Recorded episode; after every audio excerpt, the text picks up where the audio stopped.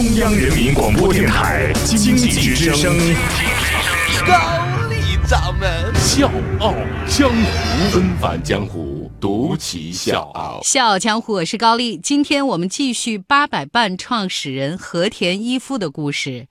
昨天我们讲到了三十三岁那年，和田一夫成了八佰伴真正的掌舵人。上任之后的和田一夫把超市作为八佰伴的主营方向。从一九六六年到一九六九年，八佰伴平均每年新开一家超市，稳步发展。二十世纪六十年代中期，日本百货业开始出现大规模重组兼并，八佰伴这种地方零售商被兼并的可能性很大。和田一夫呢是绝对不甘心被重组和兼并的，所以经过考量，他决定布局海外市场。他的目光就落在了日本的第二大侨民国巴西。彼时的巴西正处在经济高速发展的阶段。在巴西圣保罗考察的时候呢，和田一夫就发现当地的这种商业服务的意识特别落后，尤其是穷人在商场连基本的尊重都得不到。跟日本相比，好像还处在上个。世纪，这个让他觉得有非常巨大的市场潜力。一九七一年九月二十四号，巴西八百伴首家百货公司开张，和田一夫呢就带着他的员工站在门口，一边鞠躬一边不停地说：“欢迎光临，请多关照。”自此，八百伴掀起的这种日式的殷勤微笑服务，横扫巴西百货零售业。一九七二年，和田一夫斥资二十亿日元买下了日本静冈县亏损非常严重的花林购物中心，包括它周边的那些空地。在他接手之后，花林的营业额翻了一倍。但是之后这几年爆发的石油危机，造成银行紧缩贷款，关联银行的不肯兑现诺言，再支持八百伴在地皮上是兴建物业。这个时候，八百伴因为相继投建了十家的连锁店，资金消耗过重，负债八十多亿日元，差点被兼并。可是真应了咱中国那句老话了：一波未平，一波。又起，纷繁江湖，独起笑傲。高丽掌门，笑傲江湖，敬请收听。一九七三年石油危机之后，石油进口国巴西陷入了沉重的债务危机，通货膨胀严重，最终在一九七七年形成严重的经济危机。这个时候，八百伴呢已经在巴西投入巨资兴建了四家超大型的商场，其中呢，巴西国际中心的商场是南美最大的购物商城。已经负债八十多亿的八百伴是进退两难，因为日系银行普。普遍不看好巴西短时间之内的经济前景，所以没人愿意冒险去帮和田一夫。八百伴最终在无奈当中全线撤出巴西。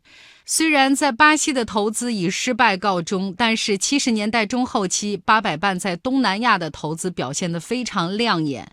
这个呢，就让和田一夫很坚定的要把重心放在海外市场。受到著名投资家号称赚钱之神的邱永汉的启发，和田一夫决定重点进军中国香港市场。一九八四年，八百伴在香港建立第一家的分店，第二年就实现了盈利。一九八六年。三月，八百伴在日本上市，成为日本百货行业的典范，总资产超过八十二亿日元，全球职员超过六千人，集团呢也彻底走出了巴西投资失败的阴影。一九八九年，和田一夫把总部从日本迁到了香港。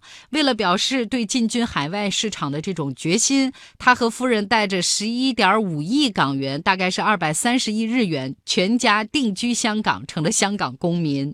一九九一年四月，八百伴和上海第一百货公司签署合资经营协议，在上海浦东新区合作建造世界上最大的购物中心。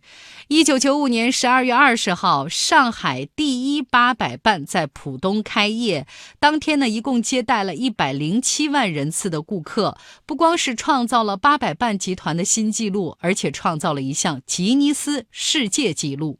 这之后，八百伴的发展是顺风顺水，在全球十六个国家布局四百五十多家门店，年营业额超过五千亿日元，员工也超过了两万八千名。和田一夫的目标是八百伴环太平洋连锁。而正当八百伴在海外迅猛扩张的时候，灾难悄然而至。我是吴伯凡，邀请你在微信公众号搜索“经济之声笑傲江湖”，记得点赞哦。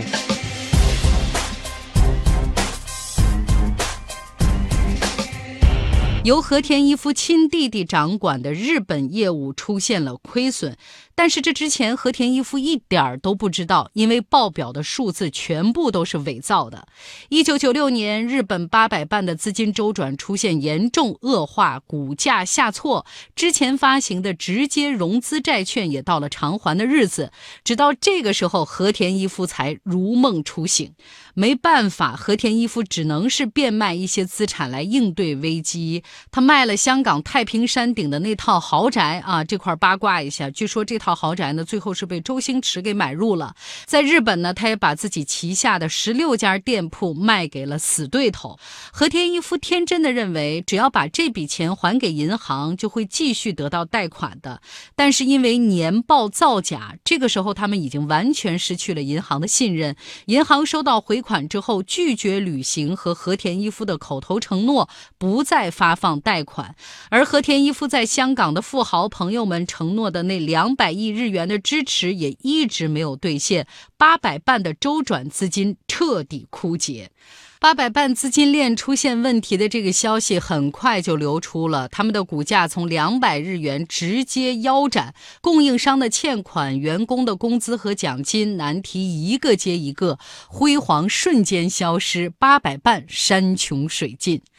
这个时候呢，有好心人就跟和田一夫建议说：“你把八百伴日本公司和集团里面经营恶化的这些公司呢宣告破产，保留在中国呀、在新加坡呀这些经营好的这个海外公司，让八百伴呢在海外生存下去。”但是和田一夫说，这样做的话，可能能留住八百伴这块牌子，我自己呢也可以在海外继续经营下去。但是我日本公司的大批员工怎么？办，他们会因为公司破产而失业。我自己呢，躲在海外悠然自得。作为一个经营者，这是不道德的。我想，在这个时刻，我只有一种选择：要么和八百伴和八百伴人一起生存下去，要么一起牺牲。我不能一个人做逃兵，把灾难留给我的员工。一九九七年九月十八号一大早，六十八岁的和田一夫来到日本静冈县地方法院，提交了公司申请破产手续的报告。办理手续一直持续到下午的一点左右，而法院外面已经被记者团团围住。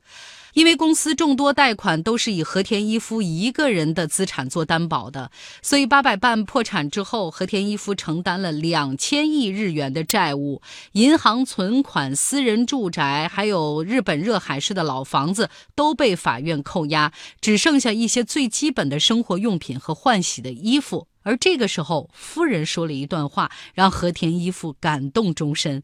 他说：“我本来嫁的就是蔬菜店的老板，不是八百伴的总裁。我们重新开始吧，大不了再开一家蔬菜店。从一个小城市的蔬菜杂货店发展成四百多家门店的国际集团，又从亿万富翁一夜之间穷困潦倒，这样的打击对一个六十八岁的老人实在过于残忍。”在人生的最低谷，和田一夫用一年的时间来反思自己。每天早上四点，他就起床写日记、读书。他说：“邓小平先生的经历给了我很大的鼓励。邓先生呢，也经历过三次重大失败。”但是他在七十四岁的时候依然坚持学习，而且重新站了起来。而当年我才六十八岁，所以我要更加努力。从公众视野消失之后的和田一夫，在一九九八年设立了一家只有四个人的经营顾问公司，目的呢就是把自己经商多年的心得、经验以及失败的教训传授给年轻的企业家。他把这家公司当做是自己重新创业的第一步。二零零一年，和田一夫根据自己的经历和反思，出版了一本书，名字叫《不死鸟》。和田一夫自述过去和现在，他把自己比喻成一只不死的鸟，要在失败的废墟当中重获新生。他说：“火凤凰必将重生，在燃烧自己之后，会再创新天地，大不了从头开始。”如今的和田一夫呢，已经是将近九十岁高龄的老人了。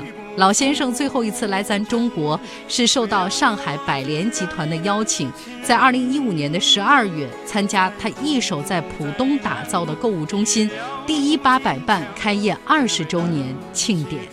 小江，我是高丽，明天见。